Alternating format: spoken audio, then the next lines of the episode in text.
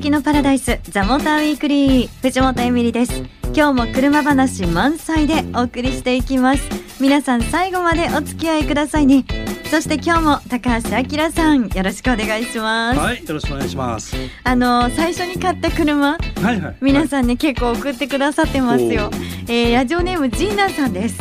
えーお久しぶりですっていうねメールいただきました。えー自分が最初に買った車はスカイラインジャパンです。ジャパン。しかも丸めのやつジャパン。ジャパン。そうですか。なけなしのお金で買いました。うん。でその後、うん知り合った中古車屋さんの社長さんにアストンマーチンの DBS を400万円で買わないと言われて。すごい話だ。コノリーレザーのシートに座らせてもらいましたコノリーレザーあ高級な？ー高級な？はい。はい。しかしやはり30年前の私には買えませんでした。うん、400万で買えるって、ねえ。でもすごい話だな。いやすごいけどね。でもうん。400万。でその車はうん。イギリスの方が購入されてう、ん。あの現地イギリスに持ち帰ったそうです。あの少しでも貴重な車に触れ合えたことに感謝です。うん。ね貴重だね。ねえすごいなえもしかしたらでもうん400万で買ってました？30年前に買えるわけか。そっか。いや今すごい高くなってるのかなって 思ったりしたんですけどねありがとうございますジーナさんさあということでね今夜はですね実は高橋さんのはいはい。体験談でお送りしていきたいな恥ずかしくて、そんなの放送できないよね。そそういう話じゃないですけど。そうじゃない。夜だからね、はい。はいはいはいさあ真面目な話で。はい。上海モーターショーに。行かれたんですよね。オート上海ね。オート上海 っていうの、ははいいオート上海、はい。で結構なんか皆さんもねあの車のねいろいろ記事でも見てると思いますけど、うん。なんか「お」っていう車もね展示されたりしてましたけど。そうね、うん。なんかねもう超カルチャーショックを受けて帰ってきた。みたいですね。そう。だからその話をね、うん。ちょっと中心に、はい。あ中国と日本ではこんなになんかね車もいろいろ違うのかなみたいな、うん。はい。ということで高橋さんに伺っていきたいと思います。皆さんも最後までお楽しみに。The Motor Weekly. さあ、ということで今夜は上海モーターショーでございます。上海。いいなあ10年前ぐらいですよ、私行った10の。年前。もうね上海今行ったらね本当にカルチャーショック受けると思うよ。え、本当ですか？もうね近代化がねものすごい早くて、はい。僕もね4年か5年前に上海行ってんだけどうんその時よりもさらにもう新しくなっちゃってんの。え、4、5年でですか？そうそう。で会場に行くのに、うんあのプドンっていう空港から上海の街に行くのにもうリニアモーターカーが走ってんのよあ普通に営業運転してんの走っ。てるんですか？えー、そうなの？でまあこれ多分前からあったのかもしれないんだけど、はい。まあ初めての経験で、まあ、マグレブっていうそのリニアモーターカーがあって、はい。まあ、日本でもリニアモーターカーずっとやってるけどさ、うん。それなんかね俺が高校生とか中学生ぐらいの時には俺の年にはもう走ってるはずなんだけどいまだに研究してるな日本はみたいな。そう、そうですようんね。で時速乗った時は300キロだったかな。えーでもなんか週末だかなんかは430キロぐらいのスピードで走ってるとかっていう話でそうなんですか。うんでも300キロ体験してきたまちょっとどんな感じなんあいですか？やいやまあ新幹線みたいな感じなんだけどえ、そんなになんかこう、おっていう、これは新しい、ない。ない そうなんただだ。発車する時に地面からふっと浮き上がるのね、はいはい。その瞬間だけおっていうのはあるんだけど動き出すともう普通に滑らかに走っちゃうんでで多少やっぱ揺れもあるしはい。新幹線ぐらいな感じ走ってる時はね。まあ静かだしねへえ。上海の街までは7分ぐらいで着いちゃうんだけど早いですね。そうそうそれで上海の街に着いて、はい。で3月の頭に俺香港行ってるでしょ、はい。で香港行った時ここは中国じゃないしみたいな頭で香港は香港だからみたいな。この近代化はまあ香港だしなみたいな思ってて地下鉄とか乗っても、うん。わあ日本より綺麗じゃんとかすごいじゃんとかいろいろあったんだけどはい。上海も香港と同じだったの？いやちょっと私が行ったのがねすごい前だっていうのもあるんですけど、その時はうん。高層マンションがあって、うん。でもそのすぐ隣にこう昔ながらの建物があってっていう混在してたんですよ、うん。全然違いますねもうね。あの見てる部分が、うん。まあ一部なのかもしれないけど、うん。その45年前にやっぱ上海行った時ってやっぱそういうの同じ景色見てるのね僕もね。あ本当ですか？そうそう。あの近代化の部分と取り残されてる部分っていうのはやっぱあったんだけど、はいだからほらランニングに捨ててこ親父っていたじゃん。街にね。そういう人も皆無。嘘。ほんとほんとそうなんでですか？道路もゴミ一つ落ちてないし綺麗なのね、うん。はいでクラクション地獄がすごくあってピピピピクラクション鳴らしてたのよそのはいはい。45年前は、はい。今クラクション鳴らしてる車が一台もいない。そんなに変わるものなんですか、うん。えなんかすごいこう考えてみるとじゃあスピードがいやもうね。そのまあまああの近代化のなんていうのか波がものすごい勢いで来てるっていうのをすぐ実感したのと、うん。あと走ってる車が、まあ、ドイツ車とか高級車が多いんだけど、はい。あのまあジョイントベンチャーだけどね。でそれの中でもピュアな中国車が結構走ってるっていうのもあった。ピュアな中国車、うん。これピュアな中国車が、うん。そう言われてみるとわからないなって思っちゃったそうそう。あ分かんないなこの車なんだろうっていうのがピュアな中国車。そっか。日本には当然ない。しそうそうそううそう。えーでもそんなにこうね、うん。街も変わっていくとスピードが速いと、うん。中国の車メーカーの進化っていうのもそうそう早いんですか？だから上海モーターショーっていうかオート上海はい。びっくらこきました。あびっくらこきましたか、うんびっくらこきました。えー、それはどのあたりでびっくらこかれましたか？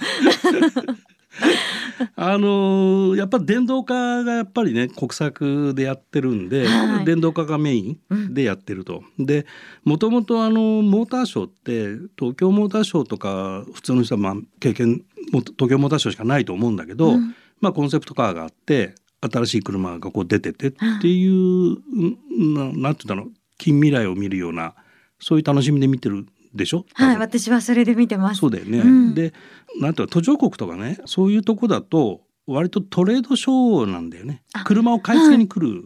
そこで買えちゃうっていそうそうそうそう。う。であの販売会社の人が来て車買っていくみたいなのがモーターショーだったりするんだけど、んうん。あのオート上海もねなんかうん4年前とか5年前とかそんな感じだったらしいんだけど今回はもう普通のグローバルのモーターショーと全く同じでうん。コンセプトモデルがあってそれからワールドプレミアのモデルがあって。うん。えーそれと、まあ、現行のラインナップが全部フルラインナップ出るみたいなちゃんとしたそういうモーターショーになっていたっていうモーターショーの位置づけ自体がすごく変わってた。へえ。いやなんかちょっとさっきお話にあったそもそもうん電動化が国策そうそうそう。になってるって。いやだからね街中で走ってる原チャリいっぱいいるんだけど、はい。100% EV よ。ええエンー、原チャリがジン付き原チ。ャリ1台もいなかった。嘘すごかった。ちょっと待ってなんかうんすごい進んでますねって言い方は変だけど。そうでさ原付きはやっぱりさ、一日に乗る距離限られてるでしょ。はい。だからあのーポータブルのバッテリーだしね。うん。だ止めてバッテリー抜いて家で充電してでまた使うっていう使い方で十分なわけだよね。原チャリで1日100キロ乗らないでしょ。乗らないですもん確ねかにね。そうなんだ。えじゃあもしかして日本よりも日すご本くさはいる？ねえ。あのテレビ番組で出川さんやってるけどね 充電させてってそれぐらいしか見ないよね。そうですね、うんそうかいやなんか今回ねその上海モーターショーで、まあ、うんいろんなこう車が出てるよっていうでこれ面白そうだなっていう車もたくさんあったんですけどうんその前にこんなにもうん、こう中国という国がスピードが速いっていうことにね今びっくりしました。で向こうでドイツの開発の人たちと話してて、うん彼らが言ってる言葉の中に入ってくるのがチャイニーズスピードっていう言葉が何回も出てきた。チャイニーズスピードそうだから彼らもドイツの人たち開発する人たちも中国のスピードに乗らないとまずいっていう危機感をやっぱドイツ人も持ってたってことだよね。えー、でもそのスピードっていうのはだってすごいスピードなんですよね。うん今話した内容。ねですよね だから乗るのも大変。そうなんだよ。だからねやばいなーっていう危機感も持っちゃったりして、ねものすごいカルチャーショック受けました。いやーよくあの輪の中に入れってね縄跳びを想像してくださいって言われますけどねもうすごい高速ですよね 入れない入れないっていうね、うん、よくわかんない。本当？あれ今いい例えだと思ったのにな そう私はなかなか進化しないということで。さあこの後も上海モーターショーたっぷり伺っていきたいと思います。The Motor Weekly. 高橋さん上海ガニは そういえば。上海ガニ、うん。上海ガニね上海でも高いの。高いんだ。やっぱりなかなか食べれないんですか？食べませんでしたね。ほらこの間ね香港に行かれた時は、うん。イタリアンだったんですよね。あいやチャチャイニーズもちゃんと食べた食べたんですか、今回は？今回は火鍋とカエル食べましたね。え？カエル鍋。どう？カエル鍋、うん美味しかったよ。美味しいんだ。どんな感じなんですかカエ鶏ル肉みたいな感じでね。言われないとわかんない。あそうなんですか、うん。言われなかったんですか？いやいやわか分かって食べてたんだけど。分かってた。そんな罰ゲームじゃないっていうね。えー、でもいろいろやはりうん。中国、ねこうやってザモタイクリで中国の車事情って聞くことがあまりないけど、いうんうん。や知らないことたくさんあるなって思いました私、うん向こうの人も言われたけどね半年に一回中国見た方がいいって言われた。あそうですそれかくらいチャイニーズスピードだってへえじゃあすごいんだななんかな。すごいんだなって感じでしたよ、ねえ、うん。ちょっと日本も頑張らないと。でも半年に一回ねモーターショーやってるわけじゃないからね、そうですよね。何しに行くって話はあるんだけど、うん。えでもそもそもうん。そう言われてみると、うん。モーターショーじゃないですか今回ね、はいはい上海モーターショー。うん、あのなんだろうなジャーナリストの皆さんとかい。車業界の皆さんって、そのうん。見方って違うんですか、モーターショーの。見方？うん。藤本さんはどうやって見てるの？いや私はもうあこんなコンセプトカーが出るの？とかこんな新しい車が出るの、うん。あ見たい見たいっていう感じで言ってます。うん、まあまあ。いいいいんじゃないの？あの違うんですか？いやいややっぱり。いやいやあの同じでコンセプトカーがあってワールドプレミアがあって現行のラインナップがあってっていう、まあ構成になってると思うんだけど現行のラインナップはさすがに知ってるわけで我々はね。うんうんでワールドプレミアがどんな車が出るかでこれは実車で販売する車だから注目だよねって話ででコンセプトカーっていうのは、えー将来的にこういう車やりますっていうコンセプトの説明だからはい。そのメーカーが何考えてるのかっていうのがある意味わかるわけじゃない？ああだからそう言われるとそういうことなんですね。ああそういうことだそうそうそういうコンセプトカーを見てああそういうことなんだっていうのを漠然と見ながらモーターショーを見てるかなだからカタログもらったりはしてないかなそうですよね。なんかね、カタログ結構ほらもらうのにスーツケースわざわざ持ってったりとかねそれはしませんしないんですえね。できれば USB かダウンロードサイトございますか？みたいな感じだね。いやでもそうか。だからあれですね。私なんかだとうん可愛いとか、うんえこれ今回見てよかった見れてよかったみたいなね。うん全然その先どんなことを考えてるんだろうみたいなのは全くなかったな。いやいやでも車によっちゃさうわかっこいいなとかっていうのはもちろんあるよ。はいはい。うん、はしゃぎます？俺がはしゃいだら変じゃない？そういうものなのか。さあで上海モーターショーなんですけど、うんうん。今回もねいろいろなんか出ていてはいはい。どうなんですか、こう、うん。日本に当然この入ってこないっていうものがあったりもするから、うん。どれからかなと思ったけど、まあ日本に入ってこないっていうか、い。中国とその自動車ビジネスやろうとするとまず、うん。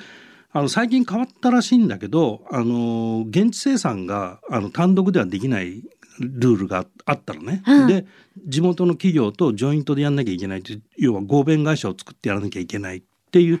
だから例えばトヨタだけではダメよっていうねどっかと合弁になりなさいみたいな ルールがあったわけでそれが最近変わったって話なんだけどちょっと詳しくわからないんだけどでそれを輸出するんじゃなくて国内で販売するっていうのが前提なんではい中国専用車みたいなのも多かったりするのね。うんでこれは日本だけじゃなくてドイツの車もそれからアメリカの車も全部そのシステムにはなってると。だからなんか見たことない車があったりとかはいそういうの多いっていうのもある。で今回トヨタが出したのが CHR の EV とかはいまあその中国向けだよね。でこれはあの技術的には EV 車作れるんでトヨタが日本で出すかどうかっていうのはちょっとわからないけども、うんまあそういうものがありましたと。で特にトヨタはねはい1990年代以降の人をターゲットにしたその若者の価値観とかライフスタイルに合った車を作っていこうっていう研究機関をね中国の中で作ってんのね。えー、すごいですね。上輪法とか言うんだけど、はい。うん、もうちょっと中国発音しないといけないんだけどさ まあいいですよ。はい。すごく中国には力入れてて、うんまあグローバルのリーディングカンパニーなんでやっぱトヨタはそこぐらいやってくんないと困るなみたいなのは当然我々は日本人として思うんだけどね。うんえでもすごいですね。それの研究機関があって。そうそうそう。だから、まあ日産なんかはあのシルフィーの新型があのメインで出てたけどもちゃんと EV コンセプトで IMS とか IMQ とかそういうものもちゃんと展示しているし、うん。ホンダもなんだっけ XNV コンセプトって言ったかな、はい。っていうのがあったりとか、まあ、あのちゃんとコンセプトも出してたりするのね。うーん。なんか私があの気になったのはレクサスの初のミニバンっていうのを記事をね見て、そうんうん。うん出てましたね。LM ですかね。うんうん。であとあのどうなんだろう。アウディなんか自動運転レベル4が可能っていうのもね記事で読んだんですけど、うんうん。これどうなんですか？その自動運転みたいなものも、うんうん。その中国のそのチャイニーズスピードっうんうん。ていうのはすごかったりするんですか、チャイナスピードですか？チャイナスピード、はい、まあ、可能なんだろうね。ただ、あのー車は人間が運転するものっていうね法律的なものでくくられてるままなのね。あだからうんあの完全無人の自動化っていうのはまずそこら辺からクリアしないと公道を走るっていうのはなかなか難しくて、あそっか、うん、ではい。あのそうは言っても技術的にはもう実現かなりしていて、うでドライバーじゃなくてオペレーターっていうポジションで運転席に人を座らせてオペレーターなんですっていねう。ことをやるとかね。ええでうんとそういうまあアウディがそういうふうにやってるんだけども、まあ、自動車メーカーはもちろんそういうこともやるんだけども、まあ、あのティアワンっていうねボッシュとか、はい。あのコンチネンタルとか ZF とかね、うん。そういうところがシステムサプライヤーとしてそういう自動運転の技術を提供してるケースが多いんだけどそういうところは例えばインフラとの協調をどうしたらいいかとかっていうことも考えてやっていて、うん。自動運転やるときにその自立候補自分だけで自動運転する場合はまああのいろんなシステムがあればできちゃうっていうところなんだけども公道を走ろうとすると信号があったりとか横断歩道があったりとかうん。いろんなものがあるから、インフラ強調しないといけないと。でインフラ強調した時に各社が勝手に開発しているとバラバラなものになっていっちゃうんで、はい。まあ、ある意味共通のプラットフォームを作ってそれを介して、えー通信しましょうみたいな動きを今ヨーロッパではやってて、うん。